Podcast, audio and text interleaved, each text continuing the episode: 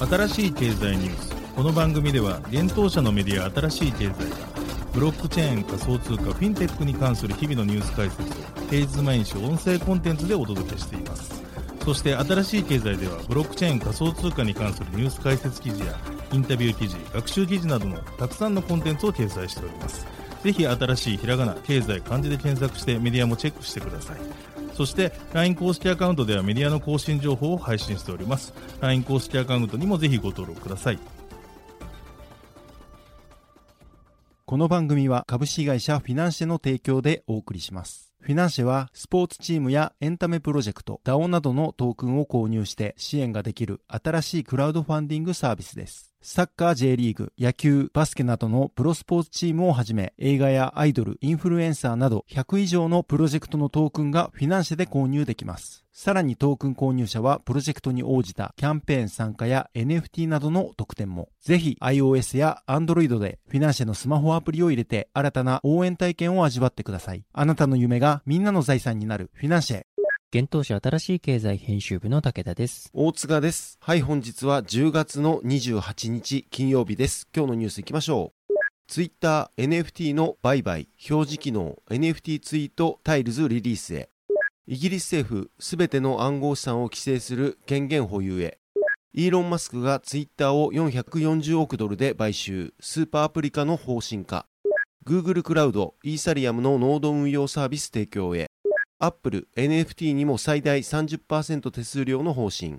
ダブルジャンプベンチャーズが韓国ブロックチェーンゲームエピックリーグに出資、ポリゴンや IVS らも参加。ポリゴンがアクセラーと提携、ポリゴンスーパーネットのクロスチェーン通信強化で、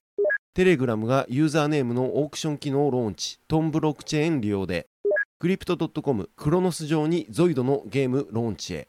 コイントレードにテゾス上場、ステーキングも近日中に提供。BIS、ゴールドマンサックスらとグリーンボンドのブロックチェーン管理を検証。一つ目のニュースいきます。Twitter でユーザーがツイートを通じて直接 NFT を売買表示できる機能 NFT Tweet Tiles を10月27日に発表しました。なお、Twitter 社はこの機能リリースにあたり NFT 企業4社と提携したとのことです。同社が提携したのはソラナ基盤の NFT マーケットプレイス、 Magic Eden、イーサリアム基盤の Rarible、フローブロックチェーン開発企業の Dapper Labs、スポーツ特化の NFT プラットフォーム Jump.trade です。このことから少なくとも同機能が対応する NFT のブロックチェーンにはソラナ、イーサリアム、フローが採用される可能性が高いでしょう。発表によると NFT Tweet Tiles 実装により Magic Eden ら4社に対応した NFT リンクからそのタイトルや作成者などの詳細とともに NFT の全体像を Twitter は表示できるようになるとのことです。Twitter 社は今年1月よりプロフィールアイコンを NFT 画像に変更できる機能を一部ユーザーに提供開始しています。Twitter のプロフィール画像機能は NFT マーケットプレイス OpenSea の API で提供されています。また対応するウォレットは Coinbase Wallet、MetaMask、Rainbow、Argent、Trust、Ledger Live となっています。続いてはニュースいきます。イギリスでほぼ確実に通過するであろう暗号資産規制などに関する法律案にイギリス財務大臣が追加した内容に基づけば、同国は全ての暗号資産を規制する権限を持つことになるでしょう。イギリスのリス・スナク新首相によって10月27日にイギリス財務省の中堅大臣ポストであるシティ大臣に再任したアンドリュー・グリフィス氏は議会で承認が始まった金融サービス市場法案に修正案を提出しました。法案は当初の草案では、イギリス金融行動監視機構にステーブルコインのみを規制する権限を与えていました。しかし修正案では全ての暗号資産のプロモーションを対象とするよう権限が拡大されました。機械文書によれば、この新しい条項は金融サービス及び市場法2000を改正し、金融促進及び規制活動に関する権限は暗号資産及び暗号資産に関連する活動を規制するために依拠できることを明確にすると記載されています。なお政府が提出した修正案はほぼ間違いなく法制化されることになるでしょう。この法律により、イギリスの規制は欧州連合 EU による暗号資産市場法マイカと同等に扱われることになります。なおこのマイカは新興の暗号資産セクターを規制する世界初の包括的なルールとして現在最終調整中です。この法案とは別に10月27日にイングランド銀行のサム・ウッズ副総裁は中央銀行が体系的なステーブルコインのための規制の枠組みを作るために前進していると伝えました。また、ウッズ氏は中央銀行のこの取り組みによって銀行免許のないフィンテック企業と規制下の銀行の両方がイノベーションを起こせるようになると述べました。そして新体制に関する公開協議書が来年発表される予定だとも同氏は話しています。続いてはニュースいきます。イーロン・マスクは10月27日にツイッター社の新しいオーナーとなり、自身を誤解させたと非難していたトップエグゼクティブらを解雇しました。ただマスク氏は影響力のあるツイッターのために描いた高い野望をどのように達成するかについてほとんど明確にしていません。電気自動車メーカーのテスラ社の CEO でもあるマスク氏はツイッターの検閲を制限する一方でスタムボットを倒したいとし、またコンテンツをユーザーに提示する方法を決定するアルゴリズムを公開。このプラットフォームが憎悪と分裂の共鳴室になることを防ぎたいと伝えています。しかしマスク氏はどのようにしてこれらを実現するのか、誰が会社を経営するのか、その詳細を明らかにしていません。彼は雇用を削減する予定だと言っており、ツイッター社の7500人の従業員は将来について気をもんでいる状態です。そしてマスク氏はより多くのお金を稼ぐためにツイッターを買ったのではなく、私が愛する人類を助けようとするために買ったと伝えています。関係者によるとマスク氏はツイッター社の最高経営責任者パラグ・アグラワル氏、最高財務責任者ネット・シーガル氏、法務政策責任者ビジャヤ・ガッテ氏を解雇しました。マスク氏はソーシャルメディア上の偽アカウントの数をめぐって自らとツイッターの投資家に誤解を与えたとして彼らを非難していました。また関係者はアグラワル氏とシーガル氏は取引終了時にツイッターのサンフランシスコ本社にいましたが、外に連れ出されたと付け加えています。なおツイッター社はマスク氏及び幹部に対しコメントの要請をしましたが、すぐにには応じませんでした。なお、今回の440億ドルの買収は、マスク氏がこの買収を完了させるかどうかに疑念を抱かせた、紆余曲折に満ちた驚くべき武勇伝の集大成です。この買収は今年の4月4日にマスク氏が同社の株式を9.2%取得し、筆頭株主となったことが発端でした。マスク氏はその後、ツイッターの役員になることに同意しましたが、土壇場で渋り、代わりに1株当たり54.20ドルでツイッター社の買収を提案しました。この提案はツイッターにとってマスク氏のジョークの一つと解釈すべきかどうか迷っていました。しかしマスク氏の申し出は本物で、4月後半のわずか1週間の週末で彼が提示した価格で両者は取引合意に至りました。これは買収の際によく行われる機密情報のデューデリジェンスをマスク氏が行うことなく行われました。その後数週間のうちにマスク氏は考え直しました。彼はツイッターのスパムアカウントは規制当局への提出書類で公表された収益化可能なデイリーアクティブユーザーの5%未満というツイッターの推定値よりもかなり高いと考えていると公に訴えました。そして彼の弁護士はこの件に関する彼の情報提供の要求にツイッターが応じなかったと非難しました。この険悪な雰囲気からマスク氏は7月8日にツイッター社がボットについて誤解させ協力しなかったとして、両者の取引を打ち切ると通告しました。その4日後、ツイッター社はマスク氏を同社が法人格を持つデラウェア州で提訴し、取引の完了を強要しました。その頃にはインフレ対策として、連邦準備制度理事会が行う利上げがアメリカ経済を後退させるのではないかという懸念から、ソーシャルメディア企業の株価と株式市場全体が急落していました。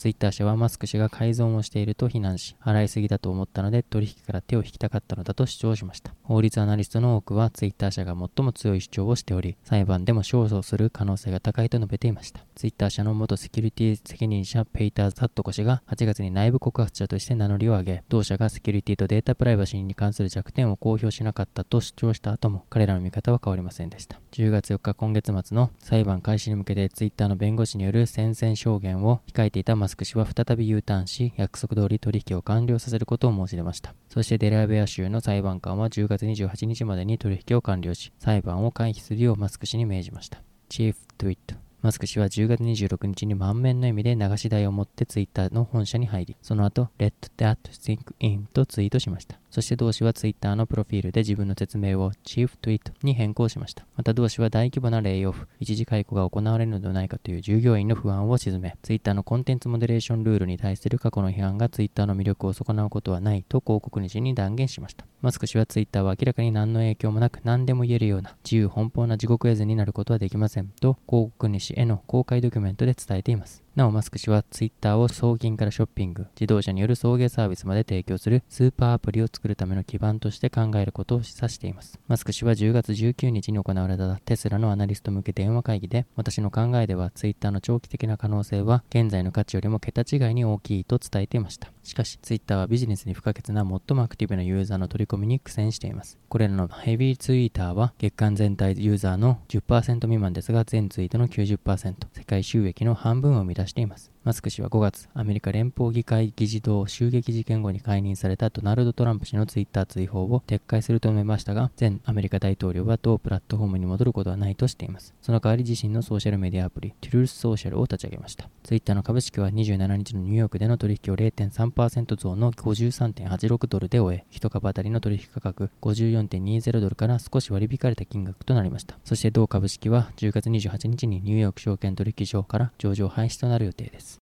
続いてはニュースいきます。Google クラウドがクラウドベースのブロックチェーンノードホスティングサービス、ブロックチェーンノードエンジンを10月28日に発表しました。同サービスは初期段階としてイーサリアムに対応するとしており、利用についてはフォームから申請する必要があるようです。ブロックチェーンはノードと呼ばれる無数のコンピューターによって支えられています。ビットコインやイーサリアムなどのパブリックブロックチェーンでは、誰でもノードを立ち上げてネットワークに参加できる仕組みになってはいるものの、実際にノードを立ち上げる場合、技術面やセキュリティ面など、運用に関する技術者への負担はかなり大きいです。今回発表されたブロックチェーンノードエンジンは、ノード運用を Google クラウド上で行うことができるサービスです。ノードの管理や更新を Google クラウド側が担うことにより、利用者は必要最小限の負担でノードの導入運用ができます。利用者はノード立ち上げ時に必要なコンピューターの用意、クライアントのインストール、ノードの同期などの手間のかかる作業を一度の操作で完了できる上に、Google クラウドの信頼性の高いコンピューティングリソースやネットワークインフラ、セキュリティサービスを活用することで安全に開発に取り組めるとのことです。また Google クラウド上でトランザクションの中継やスマートコントラクトの展開、ブロックチェーンへの書き込みを行えるとのことです。Google クラウドはリリースにて、私たちは信頼性が高く使いやすいブロックチェーンノードホスティングサービスを提供することで Web3 企業がアプリケーションーションの革新とスケーリングに時間を集中できるようサポートできることを楽しみにしていますとコメントしています。Google Cloud は今月11日に暗号資産取引所コインベースと Web3 事業を推進を目的として戦略的パートナーシップを提携しています。また同社は今年1月にデジタルアセット専門チームの設立を発表しています。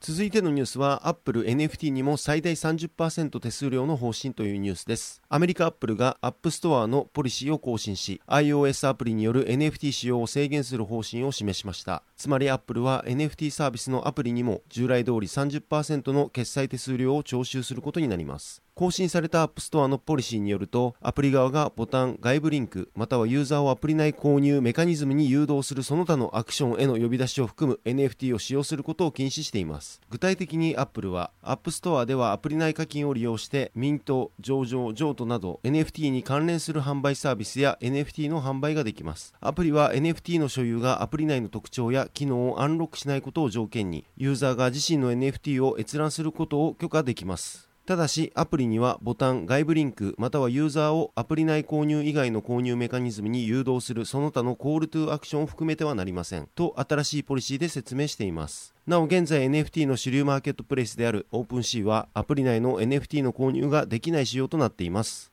続いてのニュースはダブルジャンプが韓国のブロックチェーンゲーム会社へ出資というニュースです。ダブルジャンプ東京のコーポレートベンチャーキャピタル CVC ダブルジャンプベンチャーズが韓国エピックリーグの資金調達ラウンドに出資参加したことを10月27日に発表しました。エピックリーグは韓国のブロックチェーンゲーム開発企業です。今年9月にリリースしたハックスラッシュアクション RPG ダークスローンを提供しています。なお、このゲームには現在マーベルと DC コミックのカバーアーティストとして活躍するイ・ジョヒョン氏がアートディレクターとして参加しています。エピックリーグによる資金調達は戦略及びプライベートラウンドによるものです。調達額は540万ドル、約7.9億円で13日に調達完了が伝えられていました。またこの資金調達に参加したのはダブルジャンプの他にグローバルゲーム業界最大級のベンチャーファンドのグリフィンゲーミングパートナーズやゲーム向けエコシステムファンドのゲームセブンダオポリゴン財団のポリゴンベンチャーズ、韓国の大手ゲームパブリッシャーであるネットマーブルとネオウィズ、インフィニティベンチャーズ、 YGG SEA、サンドボックスらの名前も挙がっています。ダブルジャンプ東京は今回の出資についてお互いのノウハウを生かしたゲームの共同開発やお互いの国でのマーケティングなどの連携について期待しているとのことです。